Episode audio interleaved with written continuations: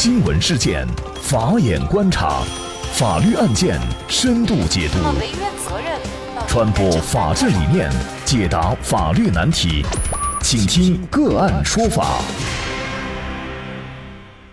大家好，感谢收听个案说法，我是方红。今天呢，我们跟大家来关注盛春平正当防卫一案。盛春平呢是山东省莱州市人。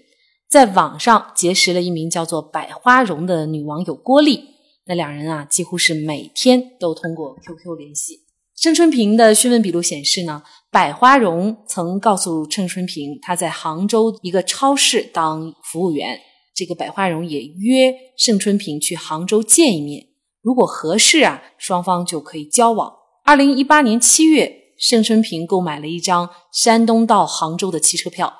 到达杭州以后呢，盛春平就接到百花荣的电话，让他买车票直接去桐庐县。那么抵达桐庐县以后啊，百花荣等人呢就把盛春平带到了一栋老旧小区的出租房里。在出租房的客厅，盛春平就见到了百花荣口中的表弟。盛春平一直被劝说到卧室休息，他开始感觉啊有点不大对劲儿，说想去洗手间。百花荣的女性朋友就说厕所堵了。这个时候呢，盛春平心里的疑问就更大了，他就想到外面去。百花荣的表弟敲了下卧室的房门，这时候啊，一身身着白衣的男子程某强就从卧室走了出来。盛春平一再要求出去，可是对方仍然没有开门。盛春平说：“我要出去，你们放我走吧。”盛春平从口袋里拿出了一把水果刀，央求道：“可是，在请求遭到拒绝以后。”客厅里的四个人就开始逐渐靠近盛春平，并且劝他把刀收起来。僵持了一会儿以后，百花荣表示可以让他走。盛春平快走到门口的时候，百花荣朝卧室方向喊了一声“叔叔”。这个时候，卧室又出来了三名男子，把他围住。那盛春平就惊恐地说：“如果你们要钱的话，我可以都给你们。”程某强等人开始围上来夺盛春平手中的刀，盛春平慌乱之下持刀挥刺，划伤了程某强右手腕和右颈，刺中程某强的左侧胸部。那么盛春平发现对方受伤了，就赶快放弃随身的行李夺门而出。那么当天，百花荣等人将程某强送到了医院治疗。那么程某强出院以后，没有遵守医嘱，继续进行康复治疗。八月十一号，程某强死亡。那么，经过法医鉴定，程某强呢是右左胸部遭受锐器刺戳作用致心脏破裂，在愈合过程当中继续出血，最终引起了心包填塞而死亡。而二零一八年的八月，盛春平在山东因为涉嫌故意伤害罪被刑事拘留。那么，这个案件，盛春平的行为到底是否构成正当防卫，是本案的一个主要的焦点。正当防卫和防卫过当的主要区别又是什么？就是相关一系列的法律问题。今天呢，我们就邀请云南民定律师事务所主任、云南省十佳青年律师杨科律师和我们一起来聊一下。杨律师你好，你好，感谢杨律师。那么在这个案件当中啊，尽管这个传销组织有多人不让盛春平离开，但是我们发现他们还没有使用这种暴力来。对待盛春平哈，更没有使用凶器了。但是在这种情况下呢，盛春平却持刀挥刺，那么最终呢，被刺伤的程某强呢是死亡了。这个案件，盛春平是被以故意伤害罪而刑事拘留的。那么您觉得他的这个行为是属于正当防卫呢，还是防卫过当，构成故意伤害罪呢？在认定犯罪的时候，一般首先是要对犯罪的构成要件。做出一个合适的判断，在具备构成要件的基础上，那么还要进行违法性的判断。盛春平对传销组织人员实施的挥刀行为，造成了陈猛强死亡的结果。从刑法理论上来分析呢，就是盛春平的挥刀行为，那么主观上呢，他是有故意的情节。但是呢，根据案件的情况，可以从盛春平的行为嗯来分析。具备故意伤害的构成要件，正常情况呢是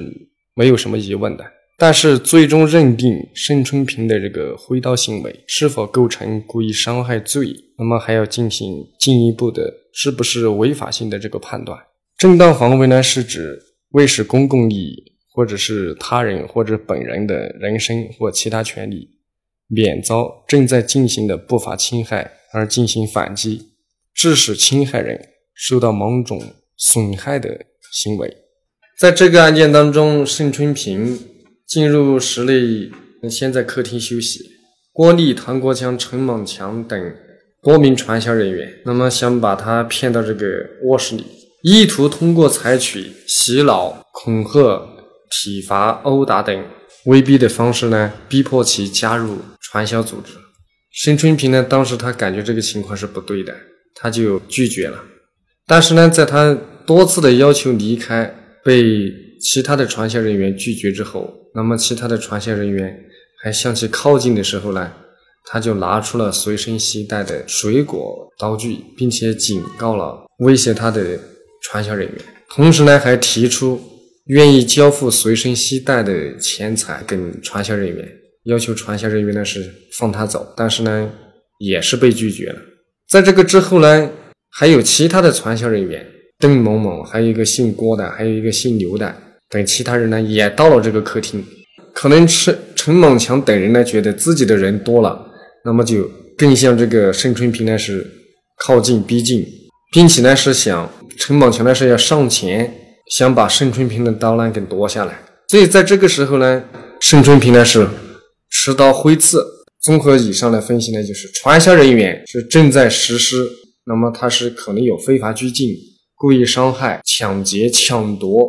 等暴力犯罪的这种活动。传销人员的行为，它是属于不法侵害行为。在这个时候，那么这个不法侵害行为具有暴力犯罪发展的可能。那么盛春平的行为，他持刀挥刺的行为，是出于对自身的人身安全，免遭正在进行的不法侵侵害而进行有效的反击行为。因此呢，盛春平的行为，它具有正当防卫的为的性质。在这里呢，我们还需要讨论的是，就是盛春平的防卫行为，它是不是有一定的合理性，是不是已经超过了必要的限度？在这个案子当中。传销人员虽然没有使用暴力，那么也还没有使用凶器，但是呢，双方人员上面呢是多人对一个，是当时的环境，那么是属于特定的封闭隔绝的。作为盛春平本人，在当时的情况下不借助防卫工具呢，他是无法实现防卫目的。所以呢，我们来分析他这个防卫方式、防卫手段的时候。要结合当时的情况，要做出一个合理的判断。他要基于当时双方对峙的情况、对方的人数，还有盛春平本人的情况。那么盛春平呢，他是先躲避，那么他再拿出水果刀，并且还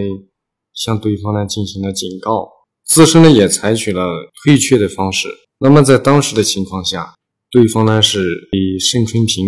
拿出水果刀警告的这个行为呢，是根本不在意。那么盛春平呢，在多人逼迫下呢，他也是没得选择，所以呢，只能拿出水果刀，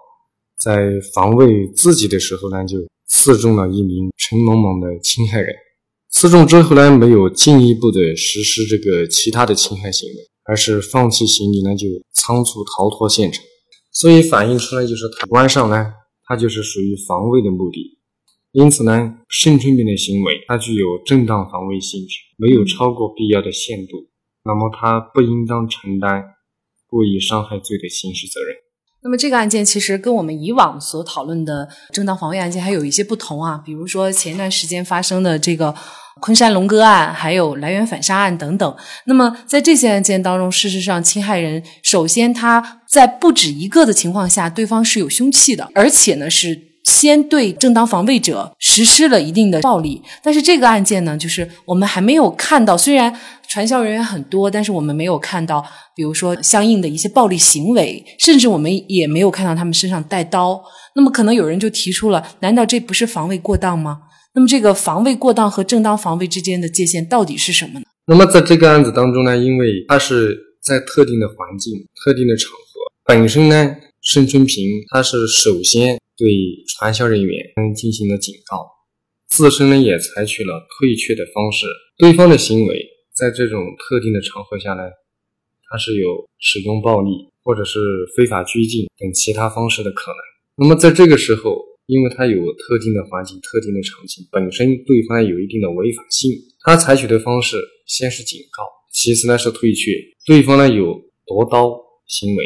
在这个时候呢，他把水果刀那么刺向对方，造成的后果呢，他已经构成了正当防卫的前述四个条件已经具备了，并且刺中以后，那么他是放弃行李逃离现场，没有进一步的加害行为，那么这个是属于一种。应急状态下的临时应急措施，所以呢，认定盛春平呢属于正当防卫，那么是比较客观合适的。那么我们来看一下哈，这个案件最后的一个认定：二零一九年三月二十二号，浙江省杭州市检察院对涉嫌故意伤害罪的盛春平作出了不起诉决定，认定盛春平的行为属于正当防卫，依法不负刑事责任。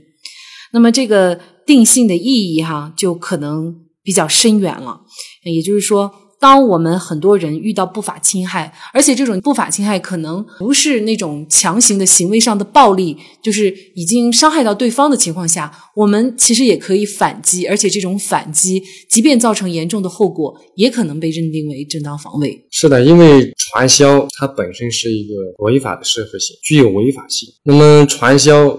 它是对一般人民群众的健康和生命。可能会造成侵害，因为传销它会采用一些非法拘禁啊、软暴力啊、硬暴力等方式，那么对相关人员的这个身体和生命可能会造成侵害。所以呢，对盛春平作出不起诉的决定，认定盛春平的行为属于正当防卫，这个其实有利于呢，就是对公权力保护。这种情况也更有利于呢，是对犯罪分子或者是遏制其他。传销犯罪的这种扩散，有利于呢是弘扬社会正气，营造一种和谐的社会环境。因为在传销活动中，经常会伴随着非法拘禁啊、故意伤害、抢夺、抢劫等暴力犯罪。如果说面对这个不法侵害，当事人本人那么不进行防卫，或者说面对不法侵害不赋予当事人一个正当防卫的权利，这个其实对。当事人本身呢，也是一种可能会面临的损害，所以正当防卫呢，在特定的场合，在传销这种可能有暴力犯罪相叠加的在里面的情况，对这个案子本身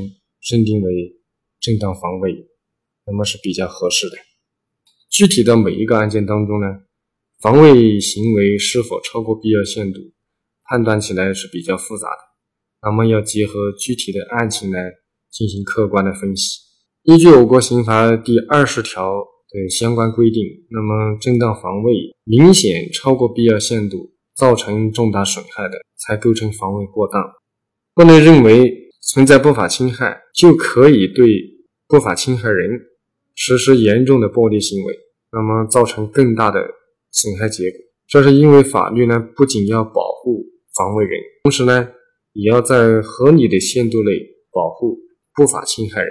我们从另外一个角度来考虑，有一种情况特别常见，就是追债人他一旦发现这个欠债的以后，他可能会把他关到一个房间里面。那么这种情况下，是否也意味着，比如说这个欠债的，也就是被关起的这个人？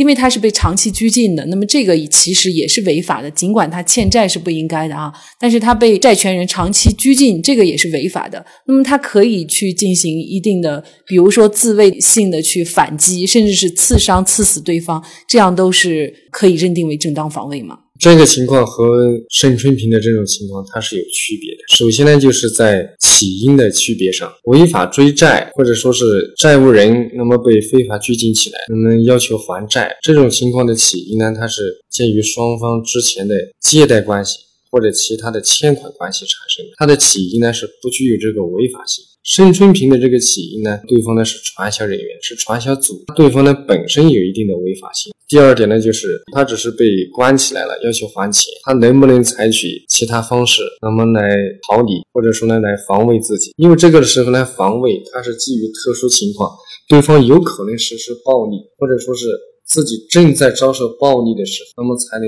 采取的一种防卫方式。这个时候呢，其实还不能采用正当防卫或者说防卫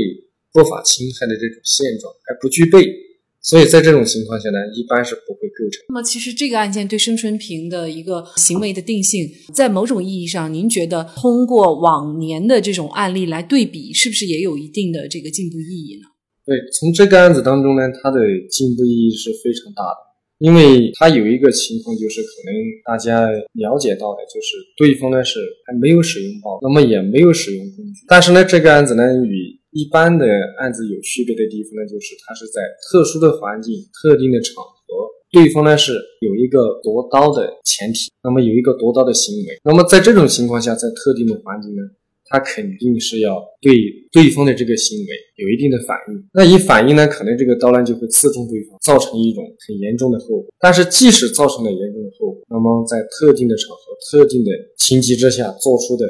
防卫是对自身的健康和生命的一种保护。那么，法律呢，应该对这种行为呢，基于公民自身的防卫行为，在特定场合、特定条件下的情况呢，应该予以认可。应该说，通过这个案件，最终检察机关的定性，以及最近发生的一系列案件啊，检察机关都认定为正当防卫。其实，我们也会看到一个司法的趋势，就是会鼓励那些正在受侵害的人。保护自己，向不法的行为人呢进行一定的这种伤害，甚至是攻击，哪怕最后呢。导致一些严重的后果，是检察机关都会大胆的定性，这个也会对嗯树立社会的一些正能量，尤其呢对一些犯罪分子的呃这种行为哈，会进行一定的这种遏制，会产生一些非常好的正面的作用。在这里呢，也再一次感谢云南民定律师事务所主任、云南省十佳青年律师杨科律师。那也欢迎大家通过关注“个案说法”的微信公众号。具体的了解我们本期案件的图文资料以及及往期的精彩案例点评。另外，您在生活工作当中遇到一些法律问题，都欢迎您通过添加幺五九七四八二七四六七幺五九七四八二七四六七这部电话号码的微信号向我们进行咨询和交流。给大家提供法律问题解答的都是我们节目邀请到的嘉宾了，他们都非常的资深、专业和负责任。感谢您的收听，我们下期节目再见。